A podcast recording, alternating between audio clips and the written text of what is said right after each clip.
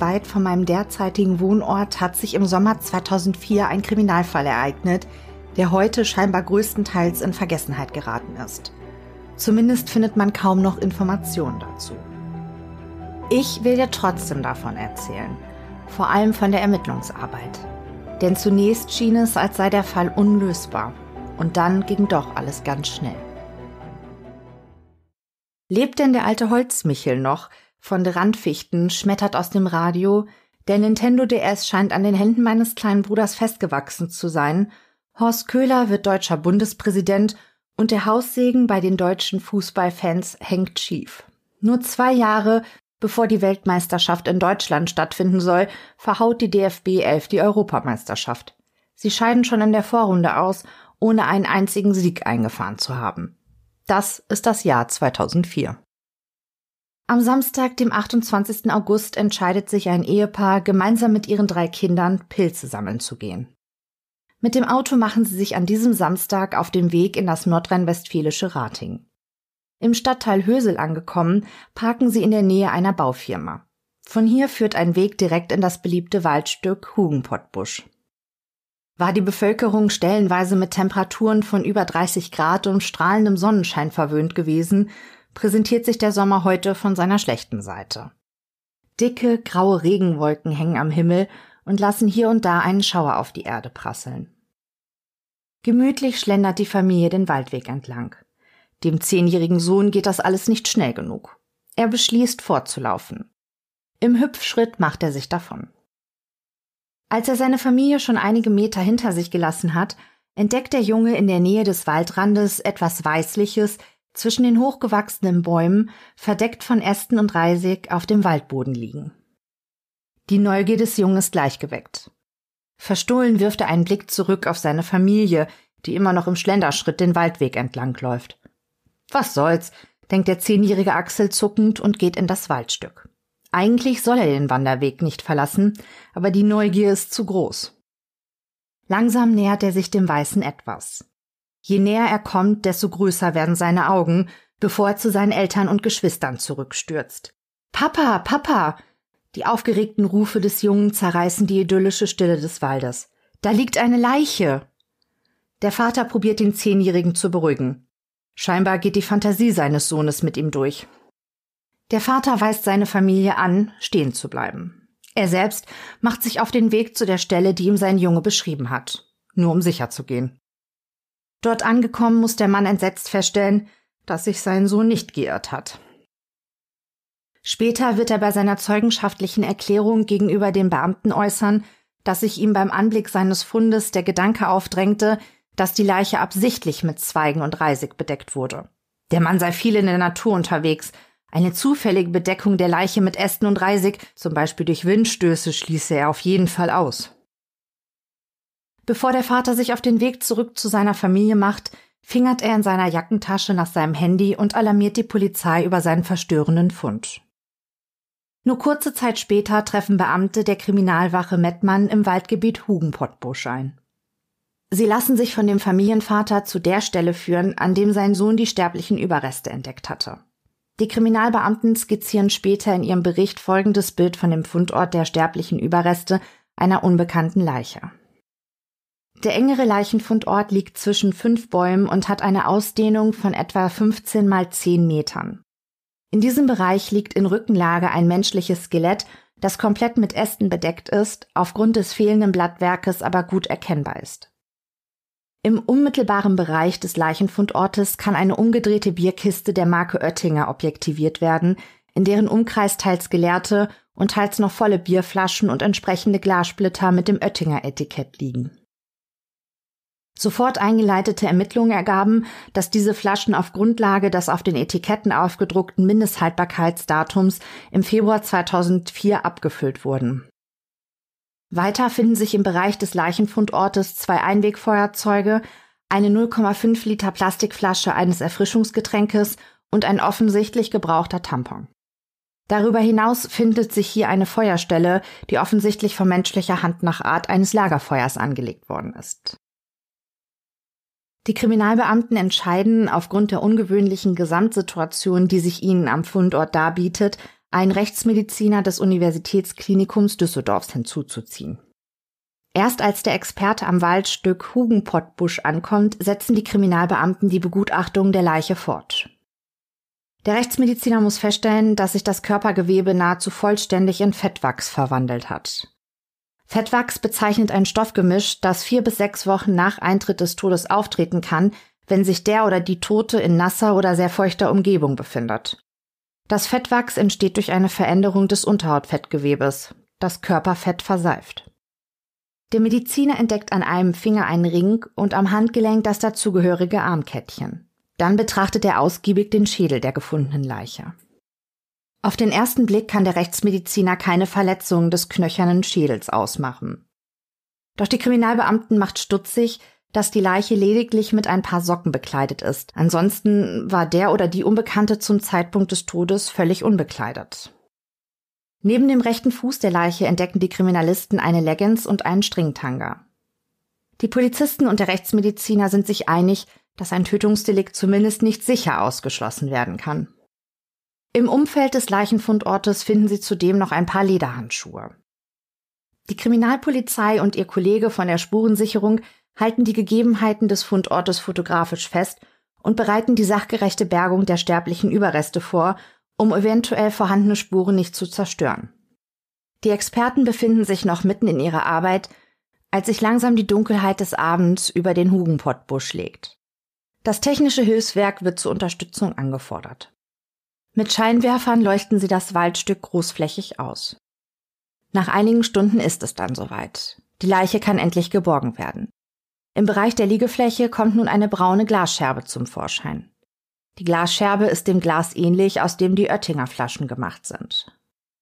Nachdem die sterblichen Überreste behutsam in zwei weißen Leichenbergesäcken und blauen Plastiktüten verstaut und auf dem Weg in das Rechtsmedizinische Institut des Universitätsklinikums Düsseldorf sind, beenden die Kriminalpolizisten vorerst ihre Arbeit in dieser Nacht.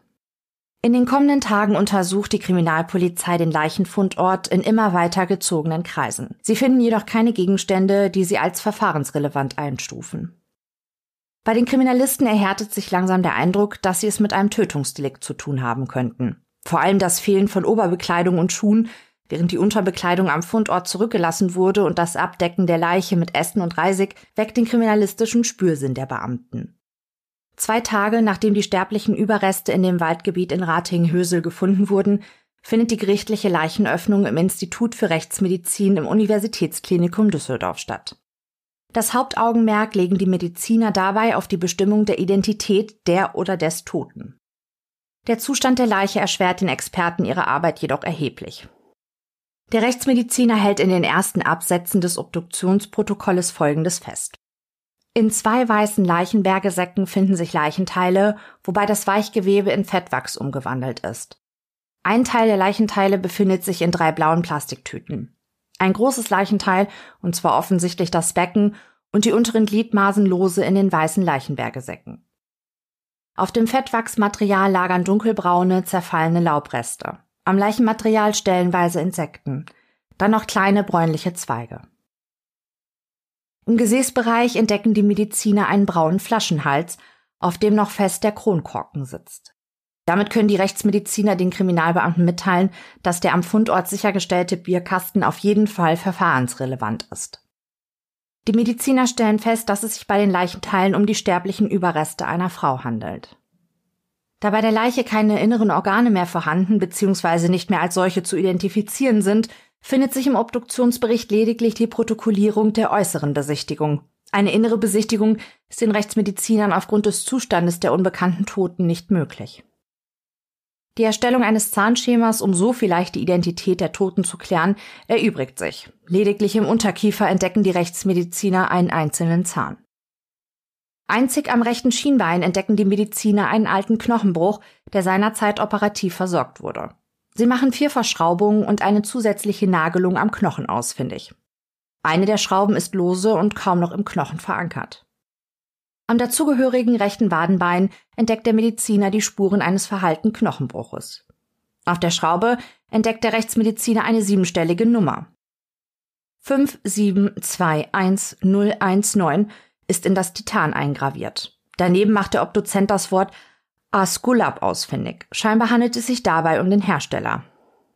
Doch ob die Frau eines natürlichen Todes gestorben war oder getötet wurde, dafür sind die Untersuchungsmöglichkeiten für die Rechtsmediziner unzureichend. Die Mediziner beschließen daher, alle knochenhaltigen Leichenteile in einer Seifenlauge auszukochen. Maszerieren nennen Experten diesen Vorgang.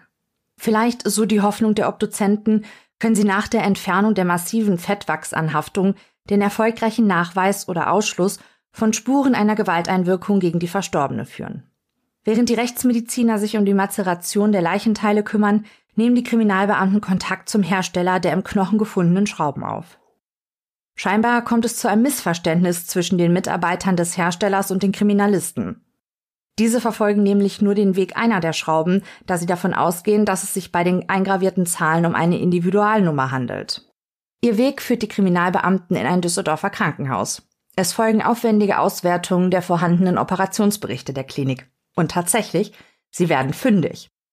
Allerdings ergibt sich nur kurze Zeit darauf ein nicht wegzudiskutierendes Argument, das gegen den Abschluss der aufwendigen Identifizierungsarbeit spricht. Die Patientin, von denen die Beamten zunächst glauben, dass es sich bei ihr um die unbekannte Tote handeln könnte, erfreut sich bester Gesundheit. Und auch die laufenden Ermittlungen bei der Vermisstenstelle des Polizeipräsidiums Düsseldorf und des LKA Nordrhein-Westfalen bringen kein Licht ins Dunkel. Während sich die Beamten aber nicht entmutigen lassen und erneut Kontakt zum Hersteller der Schrauben aufnehmen, ist der aufwendige Prozess der Mazeration abgeschlossen. Die Obduzenten betrachten nun das Skelett der unbekannten Toten. Dabei machen sie einige interessante Entdeckungen. An Rippen, Brustbein, Brust- und Lendenwirbelsäule als auch an der rechten Beckenschaufel entdecken die Experten zahlreiche, eindeutige Spuren einer sogenannten scharfen Gewalteinwirkung. Zudem machen sie an einigen Rippen und an zwei Mittelhandknochen Bruchstellen aus. Jetzt besteht kein Zweifel mehr. Die Frau ist einem brutalen Tötungsdelikt zum Opfer gefallen. Die Rechtsmediziner können jetzt auch neben den restlichen Schrauben den 31,5 Zentimeter langen Marknagel aus dem rechten Schienbeinknochen herauspräparieren. Mit den neuen Erkenntnissen der Obduzenten sprechen die Kriminalbeamten erneut bei der Firma Asculap vor. Es stellt sich heraus, dass es sich bei den eingravierten Nummern nicht um Individual, sondern um Seriennummern handelt. Die Schrauben waren in einer Stückzahl von 100 bis 300, der Marknagel in einer Stückzahl von 53 in den Jahren 1996 und 1997 von der Firma vertrieben worden. Der Hersteller selbst führt nun intensive Recherchen zum Verbleib ihrer Produkte durch. So finden die Mitarbeiter des Betriebes heraus, dass ein Großhändler für medizinische Geräte weltweit die einzige Firma war, die Verriegelungsschrauben und Marknägel aus der gesuchten Serie erhalten hatte. Der Großhändler für medizinische Geräte wird von den Kriminalbeamten kontaktiert. Interne Recherchen führen die Beamten zu einem Essener Krankenhaus. Die Klinik hatte im Sommer 1997 zwei von insgesamt drei Marknägeln erhalten, die der Großhändler zuvor bei dem Hersteller eingekauft hatte. Eineinhalb Monate nach dem Fund der unbekannten Toten machen sich am Mittwoch, dem 6. Oktober 2004, vier Kriminalbeamte auf den Weg in das Essener Krankenhaus. Sie haben ein ambitioniertes Vorhaben. Ihr Ziel ist es, alle Operationsberichte ab dem Jahr 1996 durchzuackern, um jene Protokolle ausfindig zu machen, die eine entsprechende Operation dokumentieren, die bei ihrer unbekannten weiblichen Leiche durchgeführt wurde. Die Kriminalisten können es kaum glauben, als ihnen schon nach kurzer Zeit ein Operationsbericht vom Winter 1998 in die Hände fällt. Die Krankenakte gehört zu Sylvia P. Die junge Frau war am 18. Januar 1998 mit einer rechtsseitigen, kompletten, offenen, knöchelnahen Unterschenkelfraktur in das Essener Krankenhaus eingeliefert worden. Interessant finden die Kriminalisten, dass die Ärzte in der Krankenakte vermerkten, dass sie den Verdacht auf Alkoholmissbrauch haben. Die Patientin gab den Ärzten gegenüber an, dass sie am Tag zuvor alkoholisiert, ohne Fremdeinwirkung gestürzt sei. Trotz der starken Schmerzen suchte sie keinen Arzt auf und verbrachte die Nacht in ihrer Wohnung. Erst am nächsten Morgen, nachdem die junge Frau wieder etwas nüchterner war, verständigte sie einen Rettungswagen, der sie in die Klinik brachte. Zunächst versorgten die Klinikärzte den Unterschenkelbruch mit einem äußeren Verschraubungssystem.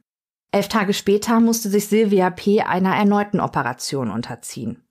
Die Operateure entfernten die Verschraubungen und schlugen einen Marknagel in das Schienbein der Frau, der mit jeweils zwei Verriegelungsschrauben fixiert wurde. Für die Kriminalbeamten besteht kein Zweifel mehr. Die Identifizierungsarbeit ist abgeschlossen. Bei der Toten im Wald handelt es sich um Sylvia P. Die Beamten probieren noch am gleichen Tag, so viel wie möglich über die getötete Frau herauszufinden.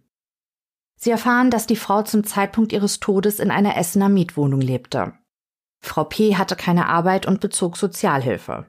Die junge Frau war Mutter zweier Kinder, die aber nicht bei ihr lebten. Am folgenden Tag macht sich ein Team von Kriminalbeamten auf den Weg zu den leiblichen Eltern von Silvia.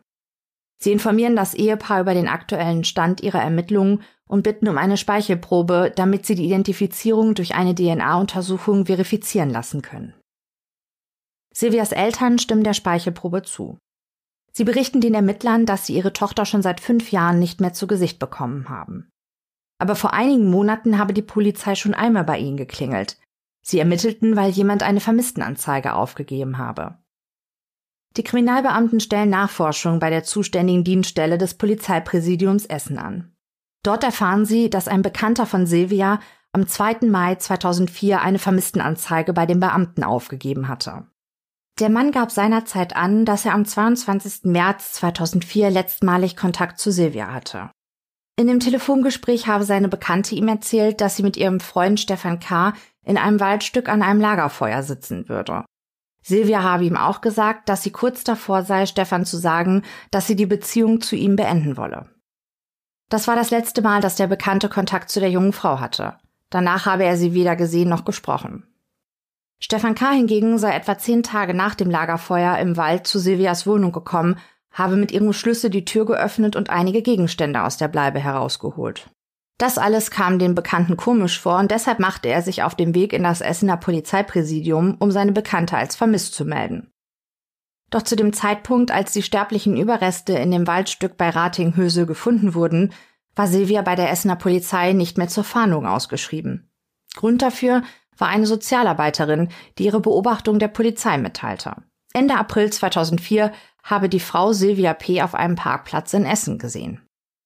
Die Ermittler wissen jetzt aufgrund der Gesamtumstände, dass sich die Sozialarbeiterin bei der Sichtung von Silvia auf einem Essener Parkplatz getäuscht haben muss. Silvia P. bewegte sich zeitweise im Obdachlosenmilieu und hatte kaum soziale Anbindung. Deshalb meldete niemand die Frau, nachdem die Sozialarbeiterin fälschlicherweise Entwarnung gegeben hatte, erneut als vermisst. Die Kriminalbeamten stellen Nachforschungen zu Stefan K., dem Lebensgefährten von Silvia an. Der Mann ist der Polizei kein Unbekannter. Der 37-Jährige ist bereits mehrfach wegen Körperverletzungsdelikten vorbestraft.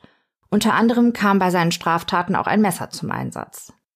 Die Kriminalisten sind sich sicher, dass Stefan K. seine Freundin Silvia P. getötet hat, wahrscheinlich weil die junge Frau sich endgültig von ihm trennen wollte. Doch Überlegungen zum weiteren Vorgehen der Ermittler und der Fahndung nach dem Täter werden je unterbrochen, als die Kriminalbeamten feststellen müssen, dass Stefan K. schon seit drei Monaten tot ist. Im Juli 2004, in der Nacht zu seinem 38. Geburtstag, warf sich der Mann in Düsseldorf vor einen Zug. Nur der akribischen Arbeit der Mordermittler ist es zu verdanken, dass die Leiche von Silvia identifiziert und der Mann, der ihr das Leben nahm, demaskiert werden konnte. Ohne des implantierten Nagels und der dazugehörigen Schrauben hätten die Kriminalbeamten den Fall wahrscheinlich nicht, zumindest aber nicht so unerwartet schnell lösen können. Zwar konnte die Täterschaft von Stefan K. weder durch sein Geständnis noch durch objektive Spuren von ihm am Tatort untermauert werden, doch die Kriminalbeamten sind sich sicher. Alle Befunde und die Gesamtumstände lassen bei den Beamten keinen Zweifel aufkommen, dass Stefan K. nicht der Täter sein könnte.